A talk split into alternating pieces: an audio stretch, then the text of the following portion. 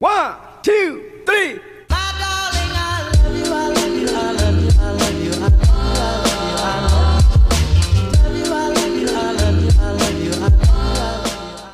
Hola, hola y bienvenidos a De Corazón Abierto Podcast. Yo soy Regina Cebes, su host. Aquí me podrán ver muy intelectual, ¿verdad? Ay, es que le voy a ser súper honesta. Más que para protegerme de la luz de los aparatos y tal, es para taparme las ojeras. Porque ayer me hice un tratamiento en la cara, un hidrafacial, y bueno, quiero dejar respirar mi piel, se lo recomiendo 100%. Yo tenía mucho tiempo sin hacérmelo porque pues allá en San Francisco no me salen las mates de, de hacerme cosas, tratamientos, etcétera, y lo que cuestan. Entonces aprovecho que estoy en mi sagrado hogar y que aquí pues me puedo hacer muchas cosas y no tener que decidir si me voy a hacer una limpieza de cara o comer por tres días, ¿verdad? Obviamente estoy exagerando un poquito, pero güey, sí, sí está, sí es grave. Número uno, les quiero agradecer infinitamente por todo el como amor y cariño en el episodio que hice con Lore.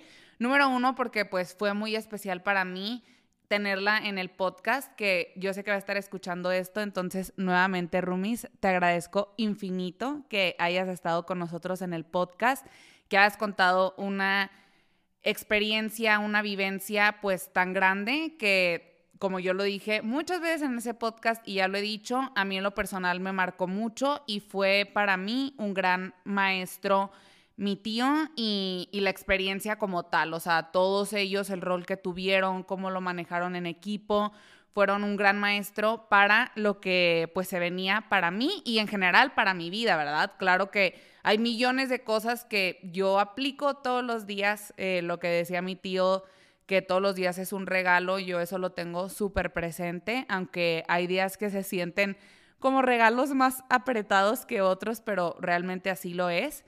Otra de las cosas muy interesantes que platicábamos con mi tío, ahorita que estuve unos días pasando con la familia de Lore, es muy complejo y un poquito difícil la parte de intercambiar emociones o, se puede decir como lo que estás viviendo dentro de la situación.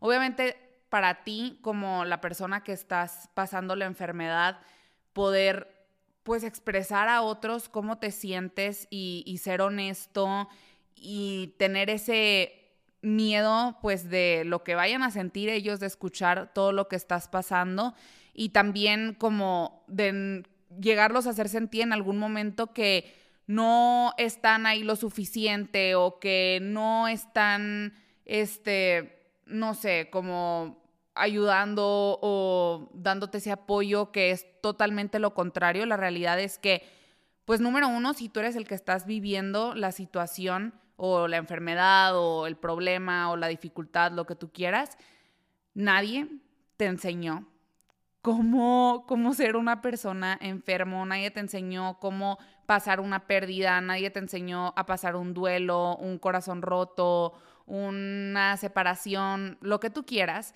Y también por el otro lado, nadie te enseñó a cuidar esa situación tan específica. Tú como persona de apoyo a la persona que está pasando por esa dificultad, creo que ambas partes es súper válido en, en, un momento decir de que no sé cómo me estoy sintiendo y no sé cómo expresarlo y no sé cómo transmitir que yo sé que están haciendo todo por mí, pero aún así este dolor y esta tristeza, sufrimiento o esto que estoy pasando, pues no tiene nada que ver con ellos o a lo mejor influye a la persona que está enfrente de ti, pero es un proceso que tienes que vivir tú y ese dolor y todas esas emociones que en cierto modo pueden ser incómodas o hasta en algún momento pues un poco más negativas son emociones que tienes que sentir para poder transformarlas en aprendizajes, en crecimiento, en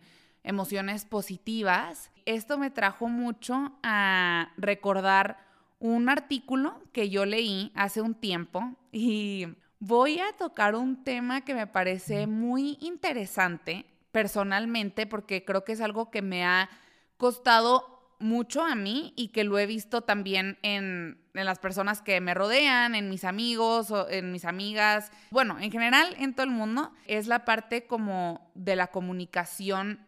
Sé que suena muy como, oh, de que la comunicación efectiva, poder expresar qué necesitas y cómo lo, o sea, cómo pides eso que necesitas a, a otras personas, ¿verdad?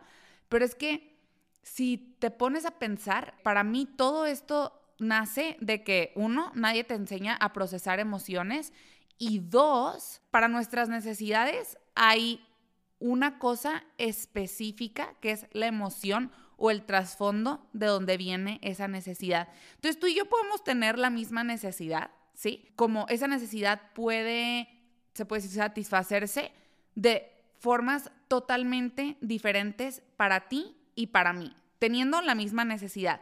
Pero es que esa necesidad puede venir de dos lugares totalmente diferentes. Te quería poner algunos ejemplos para empezar el capítulo y como hacer un poquito más eh, explicativo a dónde quiero llegar y sobre todo la investigación que estuve haciendo alrededor de, ok, creo que comunicarnos es un puente enorme hacia construir relaciones sanas, relaciones efectivas, literalmente, y como estos puentes de equilibrio también hacia lo que queremos, hacia lo que buscamos, en quién lo buscamos, cómo lo buscamos, si estamos reflejando nuestras necesidades en otros y en las relaciones que estamos formando. Creo que hay un mundo dentro de, de la comunicación que nunca jamás lo podría abordar. Bueno, voy a tratar de darte estos ejemplos que me puse a pensar ayer y cómo fui investigando pasos que pueden hacer un poquito más efectiva esa parte de la comunicación y expresar eh, puntualmente qué es lo que estamos buscando allá afuera, sabiendo lo que necesitamos nosotros aquí adentro y sabiendo también, antes de que ya se me vaya a olvidar entre tanta plática, que no hay una persona en el mundo entero, pues inclusive ni siquiera nosotros mismos, que pueda satisfacer todas tus necesidades. Sí creo que se desarrolla un problemita cuando, pues sí, pues como se, se van desarrollando un poco de dificultades y carencias si nosotros pasamos buscando esas necesidades y sobre todo en una sola persona que puede ser tu pareja, puede ser tu amigo, tu amiga, tu psicóloga, psicólogo, tu familia, tu papá, tu mamá. Eso sí es muy importante recalcar el que, claro, somos humanos, vamos a tener necesidades, pero el cargar esas necesidades en alguien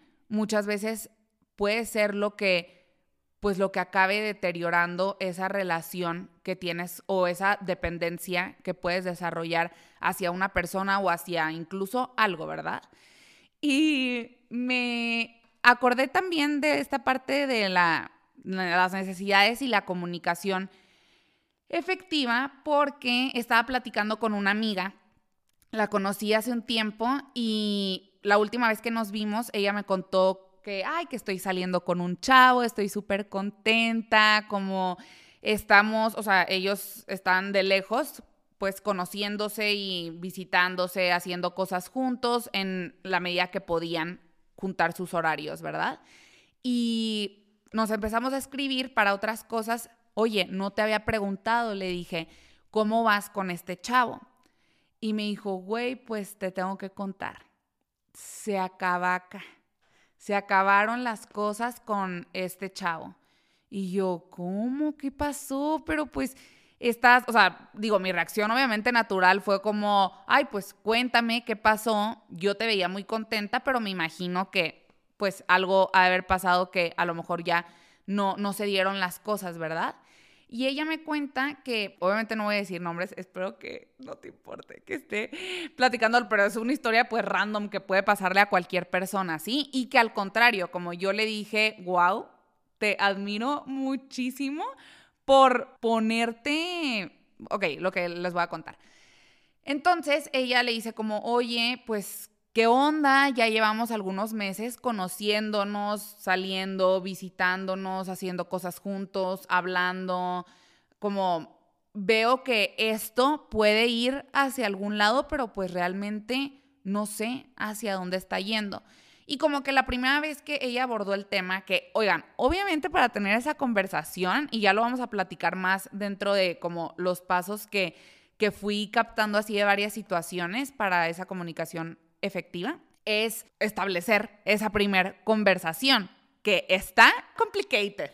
Entonces yo le dije, güey, el simple hecho de que te hayas sentado a tener esa conversación, ya tienes mi más grande admiración, porque ahorita les voy a contar por qué, porque a mí tener esa conversación en múltiples etapas de mi vida con múltiples personas, sobre todo en, en, como relaciones para mí afectivas de pareja, ha sido un reto gigantesco. Entonces le dije, güey, ya con eso a mí me vendiste, o sea, claro que es un paso gigante. Esa primera conversación que tuvieron, él, pues obviamente como que pues entre que te la esperas y la verdad no te la esperas. ¿Por qué no te la esperas? Porque a lo mejor tú estás ahí buscando algo diferente o simplemente yendo con el momento, dándole tiempo a las cosas, que tú le puedes dar tiempo a las cosas y que ella en ningún momento creo que la intención era como que tienes que afirmarme o tienes que, o sea, más bien la intención era como oye, pues hacia dónde vamos, porque hacia donde yo quiero ir es este lugar. Y yo a ti te quiero preguntar si tú también quieres ir hacia ese lugar o si estamos en una misma situación, pero tratando de ir a lugares diferentes, ¿verdad? Emocionalmente o en cuestión de formalizar, etcétera. Y esa fue una primera conversación, se, o sea, siguieron como conociéndose, dándose tiempo, etcétera. Y ya ella llega a un punto en el que obviamente tú empiezas a crecer una, pues sí, emociones, una relación afectiva hacia la persona y es muy difícil volver a tener esa conversación. Pero lo que yo le decía a mi amiga, que en este caso, pues, te digo, yo la admiro mucho por agarrarse así los pantalones de ir a tener esa conversación, yo le dije, güey, no me imagino que estés sintiendo al momento que tú tuviste esas conversaciones, pero te lo juro que te lo dice alguien que no tuvo las conversaciones, la duda y el cuestionamiento y tu mente estarte haciendo 10 mil preguntas a las que no tienes 10 mil respuestas, no tienes ni una porque ni siquiera hiciste nunca la pregunta, es una tortura china, híjole, o sea, de que así como decía el dicho, gota pelfola loca, o sea, es estarte así en la cabeza, perforando el cerebro con cada una de esas preguntas que te las, o sea, te las estás haciendo a ti misma, te las, se las estás haciendo a la persona totalmente equivocada, porque tú de quien estás buscando la respuesta es de esa otra persona no vas a tener la respuesta porque no estás poniendo en la mesa la pregunta. Eh, o sea, ahorita estoy leyendo un libro y que, y que habla mucho de eso, como de esa voz que tenemos interna que se hace preguntas y se contesta sola y se hace escenarios en la cabeza que ni hay ni existen, simplemente porque no vas y pones esa pregunta. Y como decía ayer una chava que estaba viendo un video acerca de ello, el poner esa pregunta número uno, te va a dar una respuesta que te va a torturar, te lo prometo, te lo juro, menos que estarte haciendo muchas, muchas veces la pregunta. Y número dos, si la respuesta es un no, creo que entonces es, o sea, es lo que estás buscando. El saber si esa persona, o sea, obviamente no estabas buscando un no, pero sí estabas buscando el saber si esa persona y tú estaban yendo hacia el mismo lugar.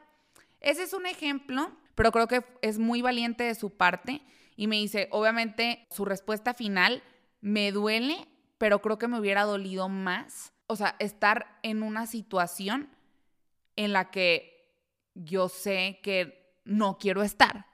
Que la comodidad, la atención, el cariño, la visita, el abrazo, el mensajito, el buenos días, princesa, está bien bonito, güey, ¿verdad? ¿Quién dijo que no?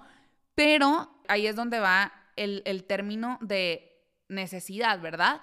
Tú necesitas que alguien te esté diciendo buenos días princesa, buenos días hermosa, que te esté visitando, que te esté yendo a ver y tal, porque quieres atención o tú quieres ese tiempo de calidad, esa conversación con la persona, esas palabras de afirmación, porque quieres tener una pareja con la que puedas construir un vínculo de confianza y de estabilidad y de pareja y de cariño y de amor son cosas totalmente diferentes. Si tú quieres atención y tú quieres que alguien te esté halagando, pues probablemente tú no necesites formalizar una relación. Si tú quieres construir, si tú quieres tener un lugar estable, un lugar en la vida de esa persona, si tú quieres pasar más tiempo con esa persona, saber que eres para esa persona, entonces tú quieres otra cosa totalmente diferente. Esa conversación la vas a basar, te digo, en tu necesidad, en qué es lo que tú quieres. Aquí ya me estoy yendo un poquito a los pasos, pero ese es el primer ejemplo que creo que a todo el mundo en la vida nos ha pasado y no me vas a decir que no. Y si eres de mi equipo, de esas que no han tenido esas conversaciones y que no se animan y que no, como mi amiga, se ponen, se montan en su, en su toro y dicen, oye, ¿qué, qué, qué está pasando aquí? ¿Y hacia dónde estamos yendo? Porque lo que yo quiero es esto. No sé qué es lo que estés buscando tú, ¿sabes? Este, a lo mejor ahí lo puse la, la oración un poquito, ya más adelante te voy a decir cómo este, he como ido descubriendo que puedes establecer una, una esa conversación literal mucho más afectiva en, en ese aspecto cuando estás tratando de comunicarle eso a la persona. Ah, bueno, te decía, si eres de mi equipo, don't be part of my team. No te quiero en mi equipo. No seas de mi equipo. Yo ya no quiero ser de mi equipo. Güey, es más, estoy cerrando el equipo, ¿ok? Estoy cerrando el equipo porque te prometo que ese equipo y te lo digo bien en serio y así muy, muy neta, o sea, como no por decir, pero ese equipo me lastimó un chorro. Y me lastimó muchísimo más de lo que me hubiera lastimado haber escuchado a la persona decirme un, oye, yo no estoy buscando eso, oye, se me hace que estamos buscando cosas diferentes, oye, ¿sabes qué? No, oye, yo no sabía que tú querías eso, como, ¿sabes? O sea, no seas de ese equipo. No seas parte de mi equipo. El equipo te va a acabar, te lo juro, te digo, haciendo esa tortura, sobre todo en tu cabeza. Esa tortura en tu cabeza acaba obviamente afectando tu autoestima, también afectando lo que tú o sea, el tipo de personas que tú atraes y buscas en la vida. ¿Por qué? Porque entonces empiezas a vivir en esa necesidad, ¿sí me explico? Y esa necesidad la empiezas a transformar como en carencias y esas carencias vas tratando de satisfacerlas o nivelarlas con otras personas que probablemente van a tener el mismo chip y la misma carencia que tú tienes y va a ser un, oye, es que ya me han lastimado tantas veces que entonces ya ahora tengo un miedo al compromiso. ¿Y sabes qué tipo de persona vas a traer a tu vida?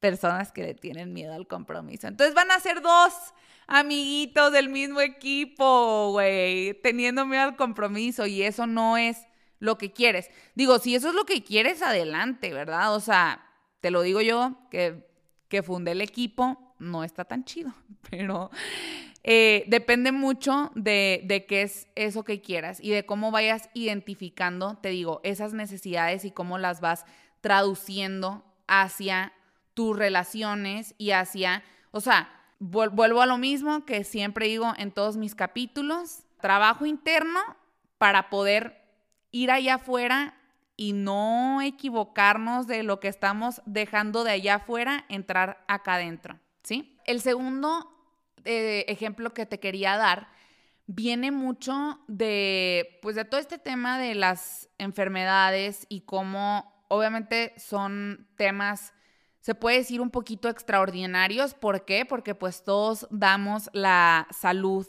y la vida muchas veces por sentado y la estabilidad que tenemos en ella por sentado. Y estaba leyendo esta, esta como artículo de una chava con la que yo trabajé en uno de los partners que tenía en mi trabajo.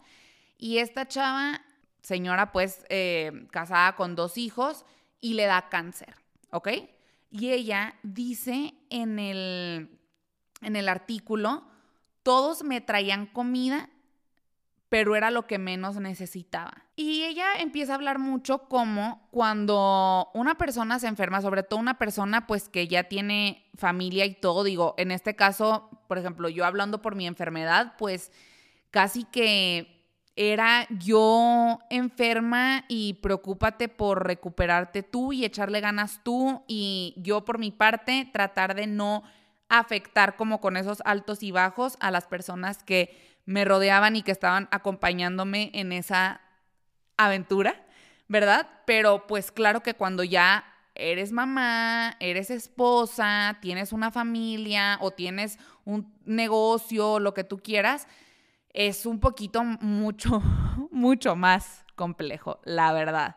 Sobre todo porque yo acá sentía que me podía así de que derrumbar en pedacitos y al final de cuentas yo era la hija que estaba enferma, la hermana que estaba enferma, la amiga que estaba enferma, la nieta que estaba enferma. Ella es como la mamá que está enferma, la esposa que está enferma, la, ¿sabes? O sea, como que siento que puede llegar a ser pues muy imponente y ya eh, lo escuchaban en el capítulo que nos acompañó Lore, tu superhéroe y esa persona que tú decías, no, o sea, esta persona me dura para siempre, de repente se ve enfrentada a esta situación. Y generalmente lo que tratan hacer, de hacer las personas que están a tu alrededor, digamos, era llevarle comida. Y dice que hubo un punto en su enfermedad cuando le empezaron a dar las quimios, sobre todo que muchas veces con las quimios y así te pues te da muchísimo malestar, ¿verdad? Entonces ella dice como te prometo, lo último que yo quería en la vida era oler comida, como me daba muchísimas náuseas. Y cuando yo llegaba a mi casa y me entraba ese tufo de comida árabe, japonesa, mediterránea, americana, mexicana, de todos mis amigos que estaban tratando de traerme comida para quitarme como ese peso de tener que cocinar para mi familia, me agobiaba muchísimo. Y cada vez que sonaba mi timbre, ella decía, yo rezaba, por favor, que no sea comida. O sea, como, por favor, que no sea comida. Abría la puerta y era comida. ¿Y sabes qué estaban tratando de hacer todas las personas que le llevaban comida? Tener todas las atenciones que pudieran tener con ella. No se pasaban a su casa porque decían, no, no quiero molestarte, solamente te traigo esta charola de lasaña. No, eh, no quiero interrumpir eh, lo que estaban haciendo. Sé que probablemente estabas descansando, debes estar muy cansada. Aquí te dejo esta pasta, esta ensalada. Y llegó un momento en que ella empezó a juntar tanto como esos bloquecitos, bloquecitos, bloquecitos, bloquecitos, bloquecitos de frustración que explotó. Explotó, dice que se puso a llorar, se encerró en su baño, se puso a llorar incontrolablemente, se calmó, se sentó y dijo, wow, o sea, estoy llorando no por mi enfermedad, no porque tengo cáncer, no porque me acaban de dar una quimio, no porque mis hijos, mi esposo me están viendo así, estoy llorando porque hay mucha gente que me está trayendo comida y comida y comida y ya no sé qué hacer con la comida y ya no sé qué hacer con ellos. Y se puso a reflexionar acerca de ¿por qué me está afectando tanto que me traigan comida? ¿Por qué me está como que causando tanto ruido, causando tanta frustración si ellos solamente quieren tener un detalle conmigo? Y entonces se dio cuenta que ella con el cáncer, con los tratamientos, se empezó a sentir muy débil y se empezó a sentir pues que ya no tenía esa misma como energía, vitalidad, presencia para estar con sus hijos, con su familia. Se iba deteriorando como poquito a poquito por el tratamiento. Y una de las cosas que aún le quedaban así como esas fuercitas para hacer todos los días era cocinar para su familia. Ella le gustaba mucho cocinar para su familia y era una de las maneras en las que ella demostraba ese afecto y ese cariño. Volvemos a la parte de los lenguajes del amor, que también tengo un capítulo de eso. Y entonces empezó a dar cuenta que las personas sin querer, más bien queriéndola mucho y queriéndole demostrar su amor, le estaban, se puede decir, como quitando esa parte en la que ella todavía podía demostrarle a su familia y a sus hijos esa atención, ese cariño, ese cuidado. Y dijo, ¿sabes qué? Es que la cosa es que todas las veces que yo le he abierto la puerta a las personas que me traen la comida, les digo, gracias. Ay, imagino que estás muy cansada. Sí, estoy muy cansada. Porque realmente ella se estaba frustrando de que, ay, lasaña otra vez, güey. Y dijo, es que ellos no saben y ellos están haciendo lo que saben con lo que tienen, con lo que se imaginan que yo necesito, con lo que vieron en las películas, con lo que les está diciendo a lo mejor su mamá, oye, mijita, llévale de comer, porque no va, luego, ¿qué le va a dar a los niños? Seguro está bien cansada, no tiene ganas de cocinar, no tiene nada, nada, pues porque tú estás queriendo tener una atención y es lo que te imaginas, pero tú no tienes ni idea de que esto es la única manera que ella tiene de poder seguirle demostrando ese cariño y ese amor a su familia y a sus hijos. Entonces lo que ella hizo, que me pareció, pues la neta muy padre y muy interesante, es que hizo un manual. Y literal hizo un manual y lo mandó a todos sus grupos de amigos, a todos sus grupos de literal o sea, del trabajo, creo que hasta lo puso en LinkedIn, no me acuerdo bien en, qué tantos lugares lo puso, pero era como un manual de cómo realmente necesito que me ayudes. Y era literal un paso a paso de no prohibido, prohibido traerme comida porque muchas gracias, sé que cocinan delicioso y se preocupan por mí, por mi familia, pero esta es una de las últimas maneras que tengo restantes de poder demostrarles ese cariño y atención a mi familia. No me digas que estoy cansada. Yo sé que estoy cansada. No necesito escucharlo más. Ya no quiero escuchar que estoy cansada. Me dices que estás cansada y me siento más cansada y me siento más cansada con mis hijos y me siento más cansada con mi esposo me encantaría poder ir a caminar a la playa despacito y escuchar el mar. Y que no me preguntes cómo me fue en mis quimios, que más bien me cuentes cómo te fue a ti en tu día, qué sigue habiendo allá afuera, ahorita que mi vida está en pausa, qué es eso que te gustaría contarme, que te gustaría compartirme, cómo distráeme, cuéntame. Pregúntame cómo estoy de vez en cuando, solo para yo acordarme que te importa cómo estoy y si tengo ganas de contarte más acerca de cómo me fue en mi tratamiento, cómo me fue en mi terapia, te contaré, pero algunos días a lo mejor y te contesto, hoy me siento peor, hoy me siento mejor, hoy me siento más animada, hoy me siento menos motivada. Y así empezó a hacer una lista con cosas puntuales de qué necesitaba por qué las necesitaba y cómo podías ayudarla. ¿Ok? Y me pareció algo fascinante. Fíjate, yo en mi recuperación, y yo lo he dicho en otros capítulos, pues mis amigas, las que sabían, o sea, yo en verdad lo, creo que lo mantuve súper como privado porque yo, Regina, tengo una cuestión como con las expectativas y los, lo que otros como esperan de mí, que es lo que yo creo que otros esperan de mí, ¿verdad? Y el que a mí me estuvieran como preguntando, pues mucha gente, sobre todo gente con la que a lo mejor yo no me sentía con la confianza de ser un poquito más vulnerable y decirle, oye, ¿sabes qué? Ya no me preguntes cómo estoy, porque yo sé que te preocupas mucho por cómo estoy, pero cada vez que me preguntas cómo estoy, a mí me prendes un chip en el cerebro en el que yo digo, ¿cómo estoy? No sé, y empiezo hacerme muchas preguntas y empiezo a acordarme que, que estoy enferma y empiezo a acordarme que esto realmente está pasando y algunos momentos Claro que, o sea, para ti empieza a ser una realidad la enfermedad, pero solo por algunos momentos hay ocasiones en las que te quieres como olvidar también que eso está pasando, ¿sabes? Entonces yo les decía de que cuéntame más de ti, cuéntame qué has hecho, ya, ya hemos hablado mucho de mí, así yo les decía, ya hemos hablado mucho de mí, prefiero que me preguntes, digo, prefiero que me cuentes cómo vas tú, qué hay de nuevo, qué has hecho, qué has no hecho. Yo hasta les decía de que dime todo lo que no puedo hacer, de que eso me, me motiva para decir, uy, wow, sí, cuando salga quiero ir a ese nuevo restaurante, cuando salga quiero hacer esta nueva cosa.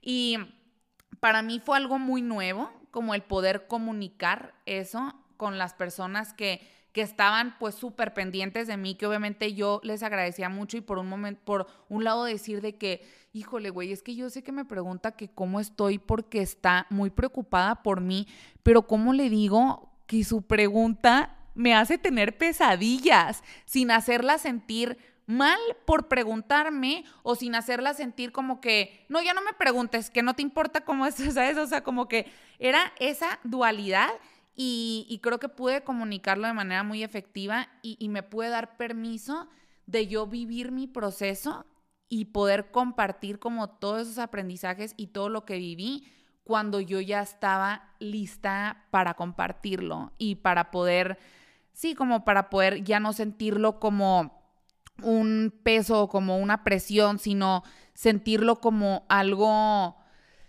pues muy pleno y muy como satisfactorio para mí poder ya contarlo desde un lugar totalmente diferente porque en ese momento habían muchos días que no sabía ni dónde estaba parada ni cómo me sentía. Y el último va a ser un ejemplo muy, bueno, que a mí me da risa en verdad, no sé si a mi amiga le daría risa, es una historia chistosa. Cuando estábamos en universidad, me decía mi amiga, oye, ¿sabes qué? Estoy muy molesta con, mi novio porque, güey, siempre que voy al baño, cuando salimos o cuando estamos en el antro, no, no va a esperarme afuera del baño. Y le digo, oye, voy a ir al baño, eh, voy a ir al baño. Y él, perfecto, muy bien, ahorita nos vemos. Y ella como, güey, voy, o sea, el voy a ir al baño es, vamos a ir al baño y me vas a esperar afuera.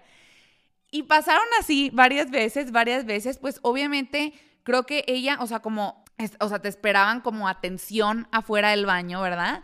Otros amigos lo hacían con sus novias o a lo mejor novios de las amigas también lo hacían. Entonces ella decía, güey, ¿en qué momento no está entendiendo que quiero que me acompañe al baño? Entonces un día, pues muy molesta, le dijo como, estoy, o sea, hasta aquí, estoy harta, como, no me acompañas al baño y eso para mí es una atención muy importante. Tuvieron esta discusión y después de eso pasa un tiempo y no la vuelve a acompañar al baño. Y estábamos de que platicando los tres después del, del antro y me dice, o sea, le voy a reclamar, pero te voy a usar a ti como ejemplo de que tú, o sea, bueno, en ese momento ya era mi exnovio, sí te acompañaba al baño. Y yo como, pues sí, sí, obvio lo que tú quieras. Y tú vas a decir que sí a todo. Y yo de que sí, sí, obvio lo que tú quieras. Pues obviamente que es tu amiga, sí, tú le vas a decir que sí a todo. Y al otro sí, sí, todo el mundo me acompañaba al baño. Y hasta me llevaban cargando al baño, o sea, si tú quieres, ¿verdad? Lo que tú me digas, yo digo y pone como ejemplo, es que a ella sí la acompañaban al baño y mira, a pesar de todo, como ahí estaba fuera del baño teniendo una atención con ella y teniendo no sé qué, y tú no agarras la onda, no agarras el rollo, para mí es importante, no sé qué. En ese momento, porque obviamente también nadie nos dice nadie nos enseña cómo comunicar las cosas en esos momentos de nuestra, no, ya no es adolescencia, pues, pero como eh, adultez temprana, ¿verdad? Y pues mucho menos cuando eres adolescente puberto y ya andas de novia, o sea, menos, ¿verdad? ¿Qué es lo que quieres? Los límites del amor, ¿qué es eso? No existe, o sea, menos.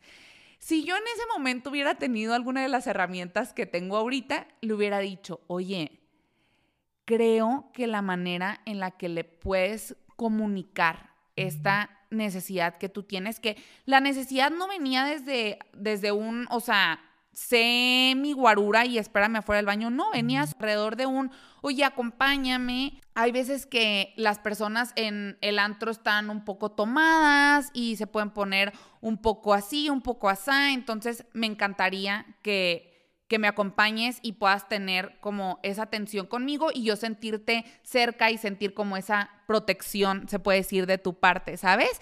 Pero claro que en el momento que ella lo pedía y de la manera en que lo estábamos haciendo, hasta yo de que sí, sí, sí, a mí siempre, no sé qué, pues él lo sentía como modo ataque de que, oye, pues me estás diciendo entonces que lo estoy haciendo mal, que soy un mal novio, que no estoy teniendo esa atención contigo, como obviamente pues tampoco está padre eh, sentirlo a ti como, como pareja, siendo que pues él en verdad, o sea, pues era en, en todos los aspectos un excelente novio, una excelente persona con ella, pero ese era un detallito que pues sí, no nos enseñan a comunicarlo de, de manera efectiva y puede ocasionar pleitos o inconvenientes donde más bien podríamos generar pues una conversación y ahora sí que el comunicar esa necesidad de manera efectiva. Entonces, ya que te di estos ejemplos, algunos mucho más comunes, algunos pues obviamente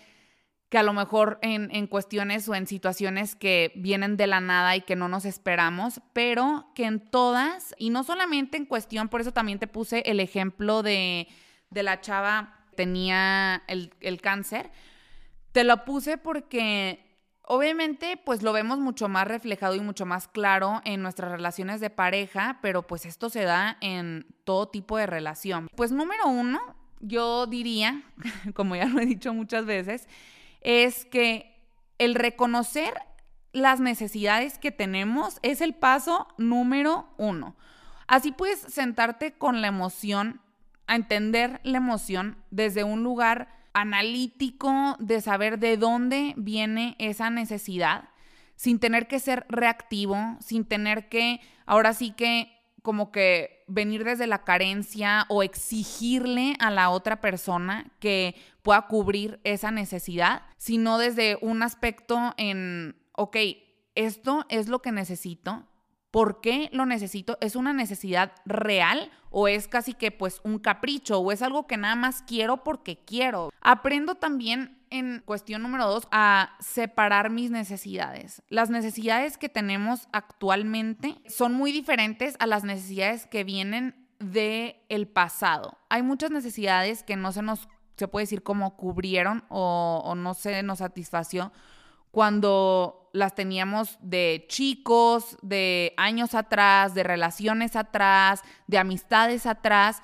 Y si empezamos a reflejar, eh, o sea, si no las cubrimos nosotros mismos, si no las identificamos nosotros mismos, vamos a empezar, como te decía, a buscar personas del presente que resuelvan esas necesidades del pasado que realmente a lo mejor esa necesidad, lo que es parte de ti, puede ser como la herida o lo que te costó sobrellevar esa, esa necesidad. Y vamos a crear relaciones esperando esas, ay sí, como esas carencias que no quieres fundar una relación alrededor de, de ello, porque pues va a ser eso, una relación Karen. Ahora sí, ¿de dónde viene tu necesidad? Es lo que te decía en el punto número uno. ¿Realmente es una necesidad? ¿Realmente lo que quiero es atención o espero cariño o espero compañía o espero confianza o espero que pues me puedas demostrar que estás ahí para mí, ¿sabes? En el número cuatro pondría la parte de la comunicación efectiva, ahora sí, como tal. Ya que tú identificas esas necesidades, ya que tú sabes si son necesidades del presente, del pasado, del pasado normalmente pues serían, o sea, cuestiones que tienes que tratar más a fondo como con terapia o contigo mismo, o meditación o lo que tú quieras, no cargarle ese peso a, a esa persona que aparte, o sea, lo que no fue en tu año, no fue en tu tu daño, o sea, ellos no tienen nada que ver y pues les estás cargando eh, ahora sí que ese costal. Para comunicarla efectivamente hay que abrir un espacio para tener esa conversación.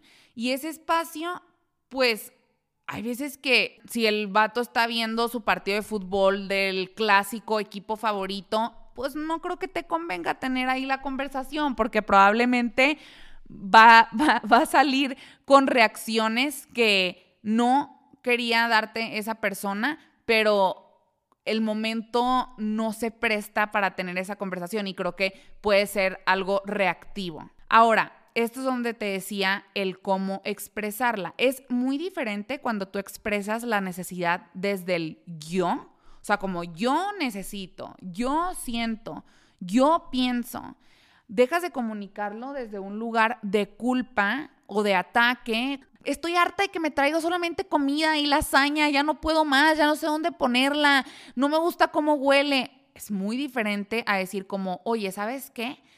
Me encantaría que pudiéramos platicar, si quieres, afuera de mi puerta, en lugar de que me traigas la lasaña o que te pases a la sala un ratito, porque yo necesito seguir teniendo algo para servir a mis a mi familia, que yo pueda hacer, que me sienta útil, que me sienta que estoy dándoles ese servicio, ese acto de amor eh, en lugar de que tú digas, ah, chis, güey, o sea, yo estoy trayéndole la lasaña y que no me traigas nada de lasaña. O sea, esa sería la reacción inmediata si tú no lo haces desde un lugar de, oye, te estoy comunicando cómo me siento yo y qué es lo que necesito en lugar de reclamarte o reprimirte abres esa puerta a la conversación y a que ellos también te digan cómo se sienten, no significa que ellos puedan cumplir con tus necesidades ¿eh? y satisfacerlas. O sea, hay veces que alguien va a venir y te va a decir como, oye, ¿sabes qué? Yo busco esto y esto y esto en una relación, yo busco estabilidad, yo busco cercanía, yo busco formalidad y a lo mejor esa persona te va a decir, oye, ¿sabes qué?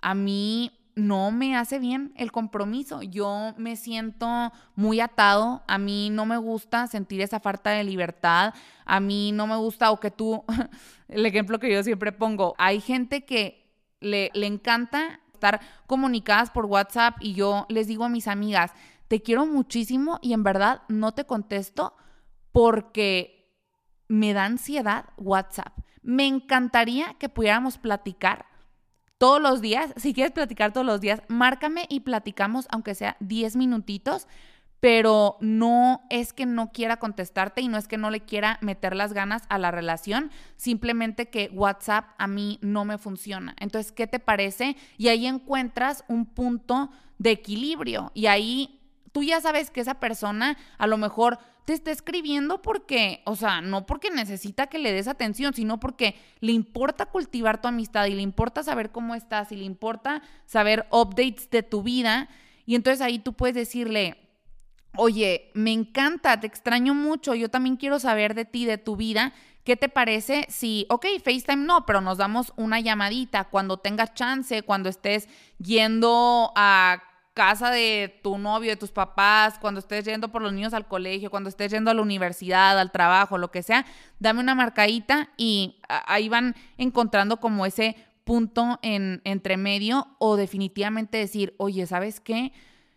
La verdad es que yo te quiero muchísimo, pero creo que ahorita no tengo tiempo para, para cultivar esta relación o no es una prioridad para mí eres muy importante para mí, pero ahorita estoy pasando por esta situación, estoy dedicándole más tiempo a este proyecto y creo que también es poder ser honesta con la persona y decirle, yo sé que esto es lo que tú necesitas y te escucho y, lo reconozco, pero esto es lo que yo te puedo dar y esta es la persona en la que yo, digo, esta es la manera en la que yo puedo estar presente en tu vida. Es importante comunicarlas así, con exactitud, incluso, te digo, para saber, pues si está en ellos esa capacidad o cuál es el nivel de compromiso o rol que pueden tener en tu vida. Y esto nos trae de vuelta esos lenguajes del amor, ¿no? De cómo le enseñas a los demás que quieres que estén en tu vida. Porque necesitamos, oigan, instrucciones. Nadie es adivino. Cada quien busca el amor y cada quien busca satisfacer sus necesidades de forma diferente, ¿sí? Entonces, por eso te digo, dos amigas tratando de comunicarse, oye, a mí me funciona FaceTime, oye, a mí me funciona WhatsApp, ¿cuál es el punto de equilibrio? A lo mejor una llamada rápido una vez a la semana, todos los días, ¿verdad? Le estás enseñando a esa persona. Si no comunicas de manera efectiva como lo que tú buscas y lo que tú esperas, entonces le estás enseñando a esa persona, por ejemplo, en el caso de, la relación de pareja, que a ti te gusta evitar conversaciones y que a ti no te incomoda no verse, que a ti no te incomoda que no te llame constantemente, que a ti no te incomoda que no formalicen, que a ti no te incomoda que sean algo que den un siguiente paso en la relación, que a ti no te incomoda no sentirte, o sea, como segura y que tienes un lugar en su vida.